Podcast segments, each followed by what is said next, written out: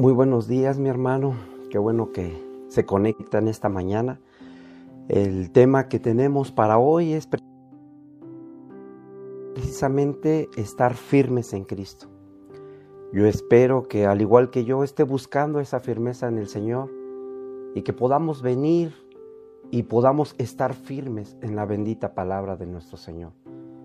Yo le doy gracias por su vida, por mi vida porque está hoy conectado a través de estos medios, mi hermano. Quizás no estamos reunidos físicamente, quizás no estamos yendo a los templos al 100%, pero qué bueno que a través de estos medios nos podemos reunir, podemos estar juntos, unánimes, leyendo de su palabra y que podamos escudriñarla.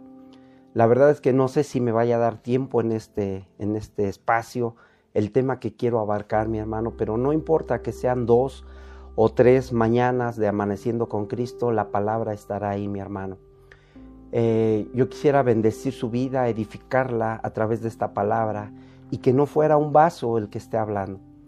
Yo le pido, mi hermano, que podamos cerrar nuestros ojos y que podamos orar esta mañana a nuestro Señor y que podamos clamar a Él, así como nos dice el libro de Isaías, capítulo 55 y lo hemos leído, el 6 y el 7, donde nos dice, buscad a Jehová mientras pueda ser hallado, llamadle en tanto que está cercano. Mi hermano, mire que el Señor viene pronto, su venida ya está a la vuelta de la esquina y nosotros tenemos que estar buscando la santidad del Señor. Nosotros tenemos que volvernos del camino antiguo y venir al camino de nuestro Señor. Yo le pido que cierre sus ojos, mi hermano. Vamos a orar esta mañana y que pueda ser de bendición.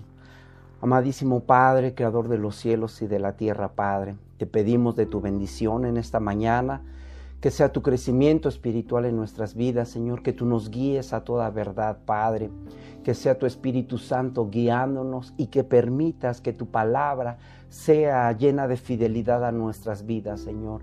Yo quiero pedirte en esta mañana, Padre, por cada uno de mis hermanos que se pudo conectar, por cada uno de aquellos que está viendo los mensajes quizás repetidamente, Padre.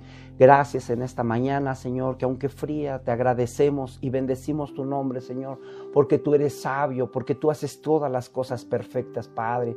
Aún, Señor, en medio de las pruebas económicas, aún en medio, Señor, de aquellos que están atravesando ese desierto de enfermedad, que tú estés con ellos, Padre, en esta mañana, bendiciendo sus vidas, Señor, que ellos puedan encontrar refugio en ti, Padre, que ellos puedan venir a ti y clamar, Señor, a tu Espíritu Santo.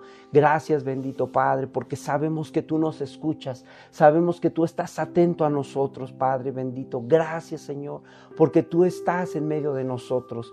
Gracias, Señor, por aquel corazón humilde, por aquel corazón, Señor, que está dispuesto a escuchar de tu palabra, por aquel que está dispuesto a escuchar tu voz, Señor. Pedimos, Padre, tu bendición en esta mañana, Señor. A ti sea la gloria y sea la honra en el nombre de Cristo Jesús. Amén y amén. Aleluya, mi amado hermano. Yo espero que usted haya orado juntamente conmigo y que esta mañana podamos hacerla un poquito eh, interactiva, mi hermano. Eh, yo quisiera primeramente que pudiéramos buscar el libro de Romanos capítulo 8, mi hermanito, por favor, y que podamos dar lectura a él. Casi vamos a estar trabajando más en, en Romanos 8 en esta mañana. Ay, amado Padre, Romanos capítulo 8, mi hermanito. Y si nosotros tenemos una Biblia física, mi hermano, en la parte de arriba, si usted nota, el título que tiene dice Viviendo en el Espíritu. Ahí yo quisiera que pudiéramos leer del 1 al 6 y con todo detenimiento, mi hermano, si tiene ahí su libreta, su, su lapicero, que los pueda apuntar y si no los puede leer en esta mañana, que más adelante los pueda escudriñar, pero sí sería necesario que los leyera. El libro de Romanos tiene mucha revelación, ya que está inspirada por el Espíritu Santo. Dice, capítulo 8, versículo 1, ahora pues, ninguna condenación hay para los que están en Cristo Jesús, los que no andan conforme a la carne, sino conforme al Espíritu. Y creo que esto lo hemos leído en alguna otra ocasión, mi hermano, y, dejarle muy claro, y espero que ya lo haya tenido así, que ninguna condenación hay para aquellos que hemos recibido a Cristo y que estamos en Cristo. Amén. Nos dice en el 2, porque la ley del Espíritu de vida en Cristo Jesús me ha librado de la ley del pecado y de la muerte. Porque lo que era imposible para la ley, por cuanto era débil por la carne, Dios, enviando a su Hijo en semejanza de carne de pecado, a causa del pecado, condenó al pecado en la carne. Por eso era necesario, mi hermano, que nuestro Señor y bendito Padre Celestial Jesucristo viniera en forma de hombre, viniera en forma de carne, con sangre, para que en ese cuerpo se condenara al pecado, mi hermano. Porque nada hubiera sido que Él viniera en toda su gloria, en toda su majestad, con ese cuerpo celestial y que ahí se condenara al pecado. No tiene caso porque era necesario que tomara parte del cuerpo de bajeza en el cual nosotros nos encontramos, mi hermano. Dice en el 3, porque lo que era imposible para la ley, lo que era imposible para la ley, por cuanto era débil por la carne, porque la carne es débil, mi hermano, Dios enviando a su Hijo en semejanza de carne, de pecado, y a causa del pecado, condenó al pecado en la carne. Amén. Espero que lo estemos analizando, mi hermano, y que lo estemos apuntando muy bien. Para que la justicia de la ley se cumpliese en nosotros, que no andamos conforme a la carne, y yo espero que así sea, mi hermano, que todos nosotros ya no estemos en la carne, sino dice conforme al Espíritu.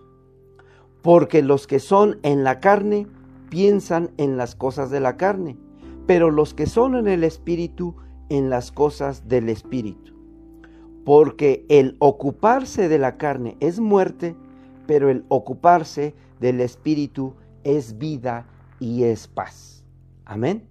Y yo espero, mi hermanito, que todo esto que estamos leyendo lo pueda usted analizar. Y ahora yo quisiera entrar un poquito en contexto, porque si bien hemos eh, visto que nos debemos de mantener firmes en el Señor, debemos de tomar en cuenta quizás tres puntos muy importantes. Habrá muchos, pero de ellos yo quisiera mostrarle tres en esta mañana, de los cuales nosotros vamos a analizar que los que aman a Dios, son los que se mantienen firmes, los que todas las cosas le ayudan, son los que se mantienen firmes y sobre todo los que han sido llamados debemos de mantenernos firmes.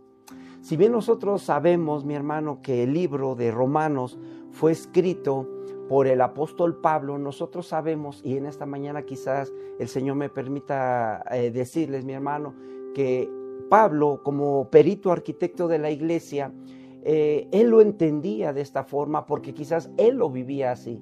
Y yo quisiera, mi hermano, que hoy pudiéramos asimilar eh, de esa misma forma como la que Pablo lo entendió, que nosotros podamos en esta mañana buscar y escudriñar la bendita palabra del Señor. ¿Está conmigo mi hermanito? Sí. Ah, gloria a Dios.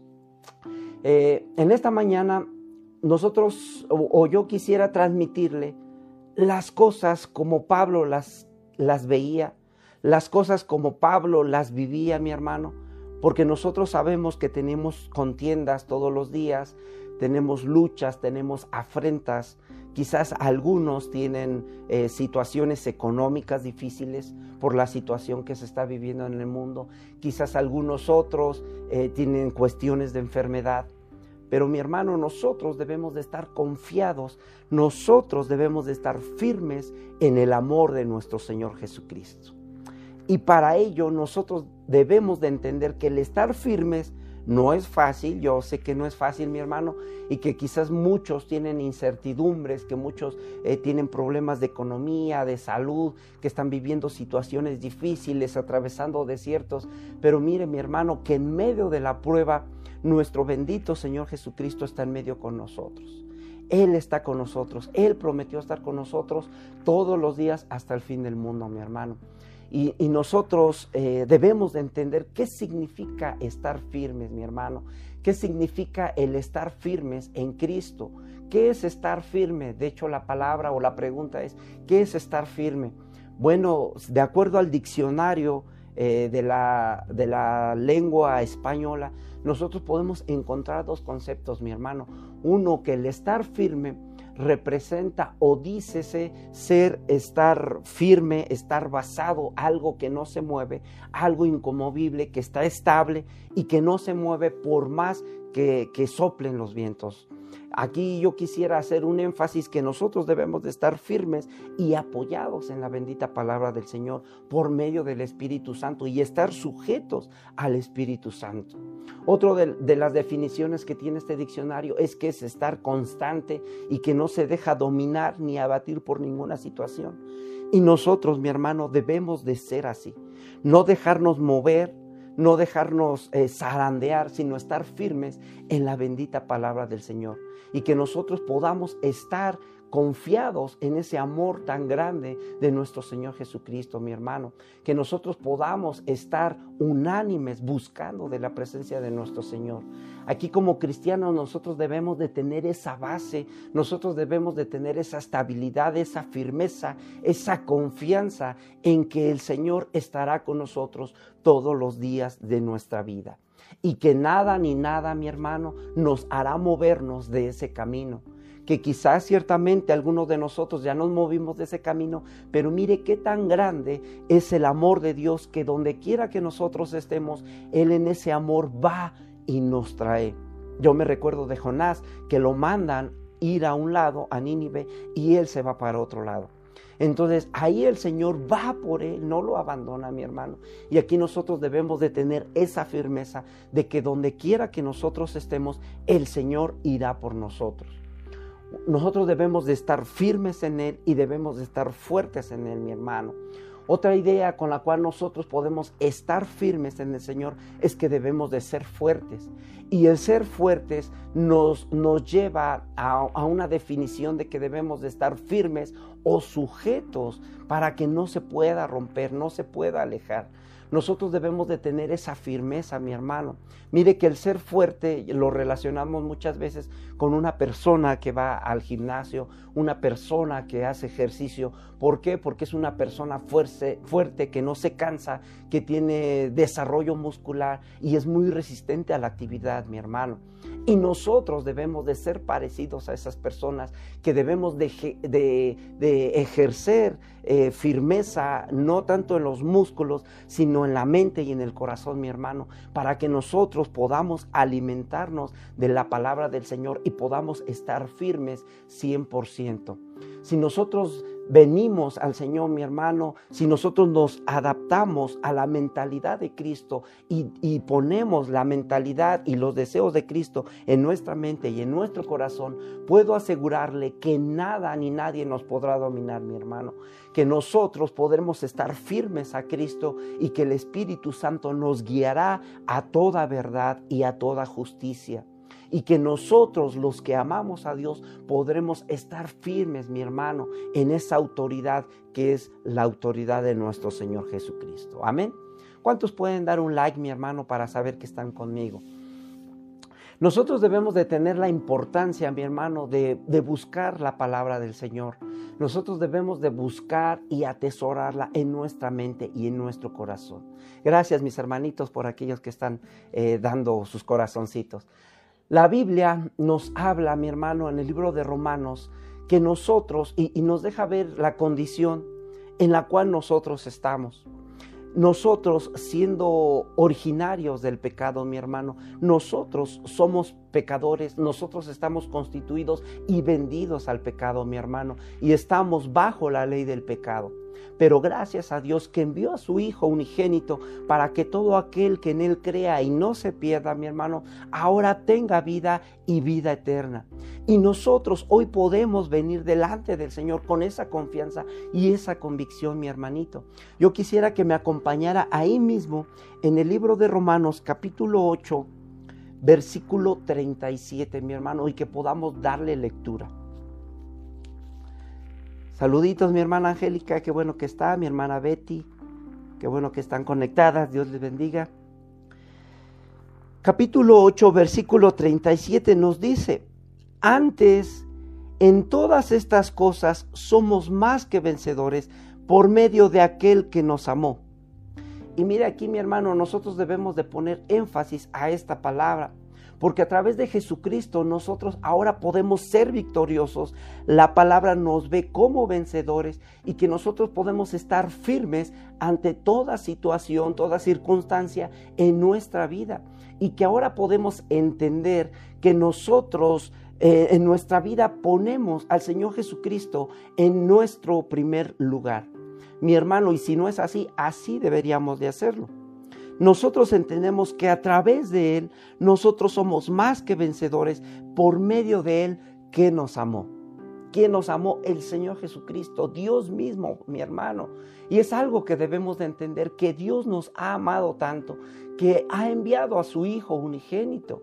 Y muchas veces tenemos en poco ese sacrificio, mi hermano.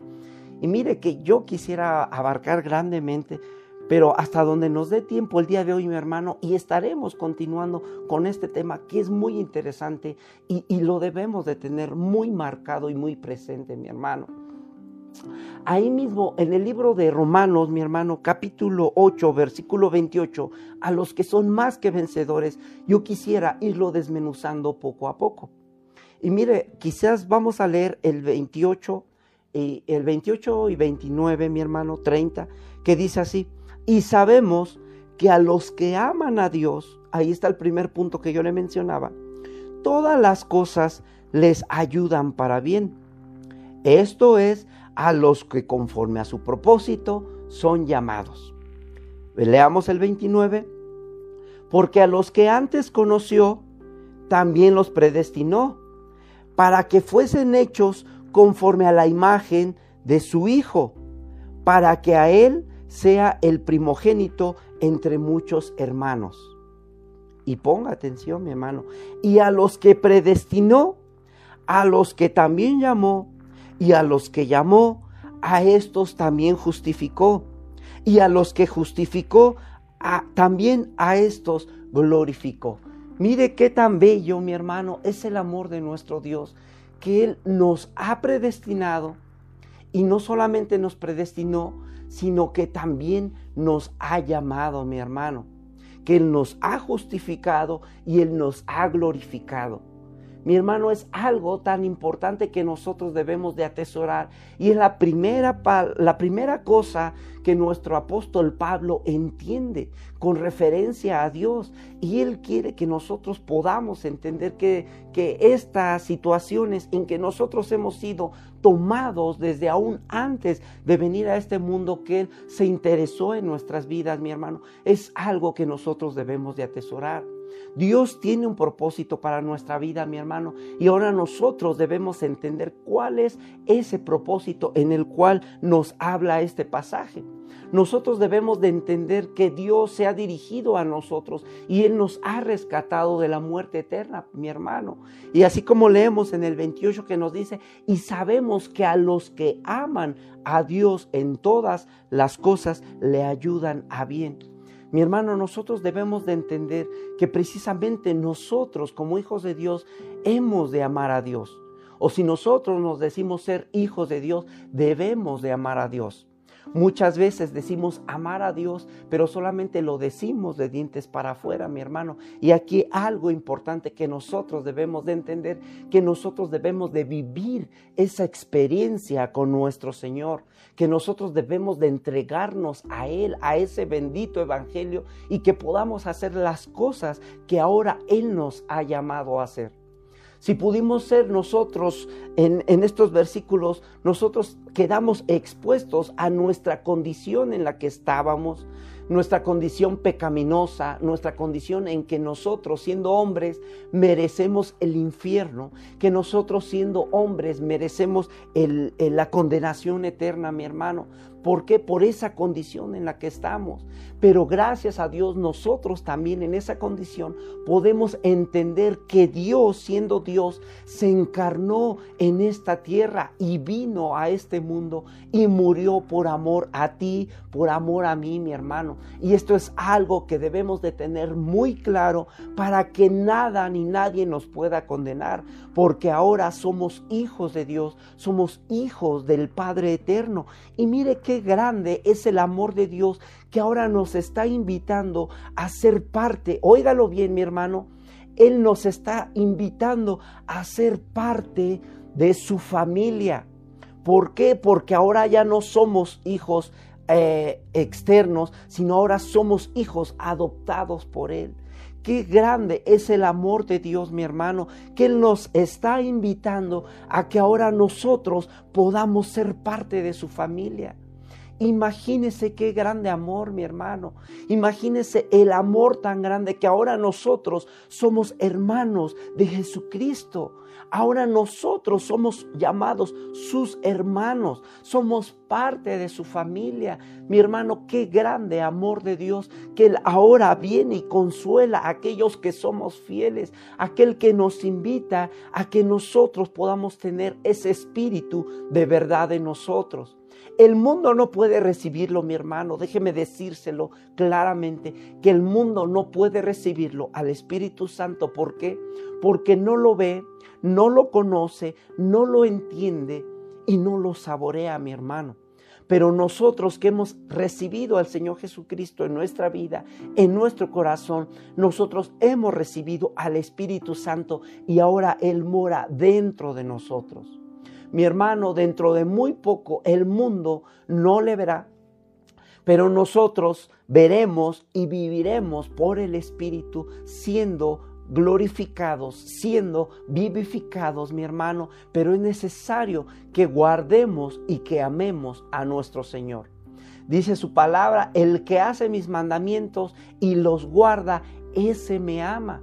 Por eso le decía yo, mi hermano, que no solamente decir, ah, yo amo a Dios de dientes para afuera. No, mi hermano, que si nosotros nos decimos amar a Dios, debemos de guardar sus mandamientos y hacerlos por amor a Él. Y Él se manifestará en nosotros, mi hermano. Entonces, punto número uno que nosotros debemos de entender es que los que aman a Dios, ¿Quiénes son los que aman a Dios? Aquellos que guardan su palabra, aquellos que guardan sus mandamientos, mi hermano. Esos que hacen su obra, esos que lo atesoran, esos que son obedientes a su voz y se dejan guiar por el Espíritu Santo, son los que aman a Dios verdaderamente. Mi hermano, ¿quién ama a Dios? Aquel que hace su obra.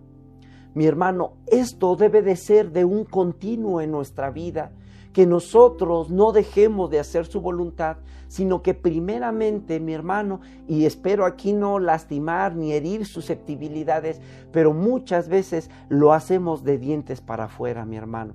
Nosotros debemos de comprometernos no con los hombres, no con los pastores, no con los apóstoles, mi hermano, sino aquí el compromiso es con Dios, porque lastimosamente, mi hermano, hay muchos que no hacen o que no hacemos la voluntad de Dios. Aquí nosotros debemos de estar doblegados a Dios, mi hermano. Cuando comenzamos a doblegarnos a Dios, ¿cuándo es cuando nosotros nos rendimos a Cristo, mi hermano? Bueno, cuando nosotros comenzamos a vivir de acuerdo a la voluntad del Padre. Y esto debe de ser de continuo en nuestra vida, mi hermano, que nosotros podamos entender cuál es la voluntad de nuestro Padre y que nosotros debemos de saber ahora en quién nosotros debemos de confiar, cómo dirigirnos hacia Dios. Si bien nosotros hemos leído que Jesucristo vino a este mundo y Él se definió a sí mismo como el camino, la verdad y la vida. Nosotros debemos de creerlo, mi hermano, porque Satanás solamente vino a matar, hurtar y destruir. Y Él ha sido homicida desde el principio, mi hermano. Nosotros ahora tenemos una seguridad tan grande en Jesucristo, mi hermano, que ninguna condenación hay para aquellos que hemos creído en Él. ¿Cuántos pueden decir amén, mi hermano? Si usted está firme en Jesucristo, diga un like. Si usted está firme en el Señor Jesucristo, usted seguramente debe de amar a Dios. Es algo muy interesante, mi hermano, que nosotros debemos de saber que como cristianos debemos de amar a Dios. Y si usted no lo está amando, mi hermano, yo le invito a que usted ame a Dios. Le he dicho en repetidas ocasiones que vivamos hoy como si fuera el último culto, como si fuera el último día aquí en la tierra. Porque algo, mi hermano, de lo cual debemos estar seguros es que nuestro bendito Señor Jesucristo no tarda en regresar. Su regreso es inminente, mi hermano, y será en un abrir y cerrar de ojos. De que regresa, regresa, pero ese no es el punto. El punto es si nosotros estamos preparados para el regreso de nuestro bendito Señor Jesucristo. Es inminente que Él regresa. Puede regresar hoy, puede regresar esta semana, puede regresar este mes, puede regresar este año, puede regresar en esta década, mi hermano. Pero ese no es el punto. El punto es, ¿estás preparado para ese encuentro glorioso con nuestro Señor Jesucristo? ¿Estás preparado? Esa es la verdadera pregunta, mi hermano. Y mire que no abarqué mucho, solamente llegué a un punto en el que nosotros debemos de estar seguros de que amamos a Dios. Mi hermano, asegurarnos de que nosotros amamos a Dios y asegurarnos de que Él nos ama tanto que ha enviado a su Hijo unigénito a esta tierra. Nosotros debemos de estar tan seguros, mi hermano, de que Él nos ama tanto y por ese amor no nos dejará atravesar ese desierto que viene a la tierra. Es un, un, desierto que durará siete años en el cual vendrán juicios de Dios sobre la tierra, mi hermano. Y nosotros debemos de estar buscando la bendita presencia de nuestro Señor. Yo quisiera solamente entrar al segundo punto, mi hermano, porque el segundo punto nos habla que, que todas las cosas nos ayudan para bien. Aquellos que amamos a Dios, todas las cosas nos ayudan para bien. Y es algo de lo cual nuestro apóstol Pablo tenía muy claro y había entendido que todo el propósito en su vida y todo lo que le acontecía, bueno o malo, porque recordemos todo lo que sufrió Pablo por el Evangelio, mi hermano, no fue algo sencillo. Quizás nosotros sentimos que estamos atravesando un desierto porque no tenemos que comer o, o porque nos puso cara a un hermano. Mire mi hermano que el apóstol Pablo cuántas veces fue a dar a la cárcel, cuántas veces lo flagelaron por el bendito Evangelio. Él sí estaba atravesando un desierto muy fuerte, pero a pesar de ello, Él nunca negó la fe de nuestro Señor Jesucristo. Él nunca negó ese amor y Él entendió que todo lo que le pasaba, conforme al propósito que Él tenía en esta tierra, era porque el Señor lo estaba permitiendo. Y así, mi hermano, la idea de que todo lo que nos ayuda nos sirve para bien. Quizás muchas veces nosotros pensamos en la obra económica y que ahora estando en Dios todo va a ser con, flores en el jardín y que no vamos a sufrir y, y que nos va a ir bien económicamente y va a haber riquezas. Y muchos han malentendido este versículo.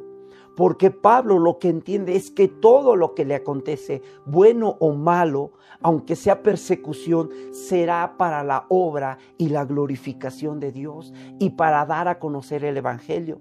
Mi hermano, por eso en esta mañana yo te, te digo, si estás viviendo situaciones difíciles, si estás viviendo quizás desiertos, que, no te quejes de ellos, sino que des gloria a Dios. Aún en medio de la enfermedad, el Señor se puede glorificar, porque a través de las oraciones de los santos, Él puede hacer milagros y puede darse a conocer a los hombres que son incrédulos, aquellos que no conocen del poder de Dios, mi hermano. Esto es algo que nosotros debemos de tener muy claro y que nosotros debemos de tener en nuestras vidas como una verdad que no pensemos solamente en las situaciones económicas o, que lo malinterpretemos, que ahora estando en el Evangelio todo nos va a ir bien, mi hermano.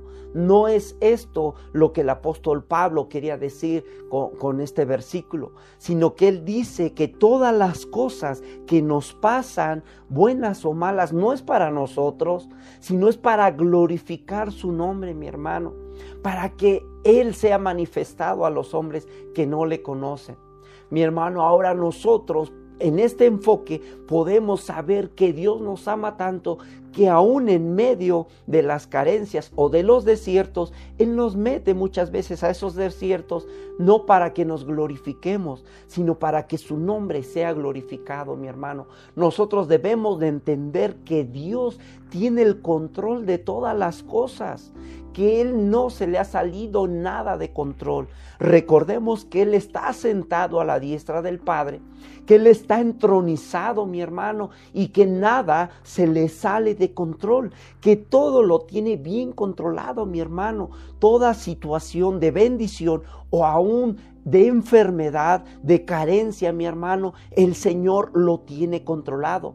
Muchas veces nosotros como cristianos hemos orado mal y hemos dicho en muchas ocasiones, Señor, ven y toma el control de esta situación. Señor, ven y toma el control de esta enfermedad. Y mire mi hermano, qué tan mal tenemos el concepto, porque Dios desde antes que nosotros viniéramos a esta tierra, Él ya tenía el control de todas las cosas. Él tiene el control de tu vida, Él tiene el control de mi vida, mi hermano, y que no importa a qué desiertos Él nos meta, Él nos enseñará algo nuevo de ese desierto. Él ha prometido que aunque pasemos por valles de sombra y de muerte, Él estará con nosotros. Hemos visto la vida de Daniel que aunque fue metido al horno, eh, perdón, sus amigos fueron metidos al horno, el Señor estuvo en medio con esos tres varones y ya no eran tres, ahora eran cuatro. Hemos visto que Daniel fue lanzado a la fosa de los leones y que ni un pelo le fue tocado. ¿Por qué? Porque el Señor tiene el control de su vida, de mi vida, mi hermano. Tiene el control de su economía, de mi economía. Aquí lo que nosotros debemos de hacer es estar firmes en Jesucristo, firmes en el camino de verdad y estar esperando de ese desierto que nos quiere enseñar el Señor. Nosotros debemos de estar confiando, mi hermano. Y mire que más adelante vamos a ver algunos ejemplos de personajes bíblicos que pudieron confiar en el amor, estuvieron firmes en el camino de la verdad. Más adelante vamos a ver, mi hermano, quiénes fueron hechos conforme a la semejanza de nuestro Señor Jesucristo. Dentro de ellos entramos nosotros, mi hermano. Mire que el tiempo me abarcó grandísimamente, pero yo quisiera que se quedara con estos dos puntos primeramente. Dentro de ocho días avanzaremos un poco más y lo recapitularemos. Pero mi hermano, que nosotros podamos entender cuál es nuestro propósito, qué propósito quiere Dios con ese desierto que estamos atravesando. Que nosotros podamos entender cuál es ese propósito en nuestras vidas. Ya nada más para cerrar, mi hermano, en el versículo 29 nos dice, porque a los que antes conoció, también los predestinó para que fuesen hechos conforme a la imagen de su Hijo, para que Él sea el primogénito entre muchos hermanos. ¿Cuál es nuestro propósito, mi hermano? Aquí está muy claro y muy marcado. Que primeramente a los que nos amó, a los que nos predestinó, también a nosotros nos ha hecho a su imagen o está labrando la imagen de Jesucristo en nosotros. Porque conforme fuimos hechos a la imagen de su Hijo. Ese es el propósito de mi hermano por el cual estamos en esta tierra. Nuestro propósito no es tener riquezas, no es tener fama, no es tener la mejor religión, la mejor iglesia, el mejor templo. No, mi hermano, nuestro propósito aquí en esta tierra es que nosotros que hemos amado o que decimos amar a Cristo, amar a Dios, todas las cosas, todas las que nos acontecen, nos sirven y nos ayudan para bien, para que conforme al propósito que nosotros tenemos en esta tierra, ¿cuál es ese propósito? Bueno, que seamos hechos conforme a la imagen y a la semejanza de nuestro amado Señor Jesucristo. Mi hermano, hasta aquí lo vamos a dejar por esta mañana, pero primero Dios, dentro de ocho días daremos continuidad a poder estar firmes en el camino, estar firmes en Cristo. ¿Qué necesitamos para estar firmes? Primeramente, entender que los que aman a Dios, esos pueden estar firmes porque nada los moverá, nada los moverá de donde están, porque están bien arraigados, están bien soportados, también podemos entender que todas las cosas que les acontecen es para bien, no hablando de lo económico, sino de los desiertos que puedan estar atravesando, porque a esto es a los que son llamados. Mi hermano, Dios le bendiga, vamos a orar, despedirnos en esta mañana. Amado Padre, bendito Dios, te damos gracias en esta mañana, Señor, porque tu presencia en nosotros ha sido desde el principio, Señor. Gracias, Padre, porque a través de tu palabra nos enseñas que debemos de ser firmes en Cristo, que debemos de permanecer en ti, Padre, y que tú permanezcas en nosotros a través de tu bendita palabra. Bendice a cada uno de mis hermanos que hoy se conectó, Padre. Aún los que estarán viendo este video, esta reproducción más adelante, Señor, que tú los puedas bendecir, Padre. Aún, Señor, que podamos dar continuidad a este tema, Padre, y que seas tú enseñándonos y revelándonos, Padre, que aún ya estábamos predestinados desde antes de la fundación del mundo para ser parte de tu bendita familia, Señor. Gracias por ese amor que nos invitas a ser parte de tu familia, Padre. Gracias, Señor, por ese amor precioso. En el nombre de Cristo Jesús te damos gracias. Amén y amén. Gloria a Dios, mi hermano. Bendecido día, les envío un fuerte abrazo en esta mañana fría. Dios les bendiga abundantemente.